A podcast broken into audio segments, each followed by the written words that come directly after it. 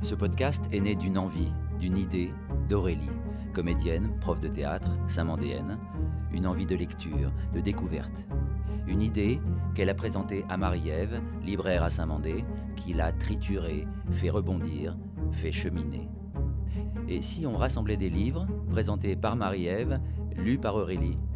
Un thème, des classiques, des nouveautés, un peu de jeunesse, quelques pages, pas plus de 20-25 minutes, le temps d'un trajet en voiture, en métro, d'une promenade, des paroles buissonnières, pour se laisser porter par les mots des autres, rêver, donner envie d'en lire plus peut-être, ou conserver le mystère de l'extrait À vous de dire, à vous d'écouter.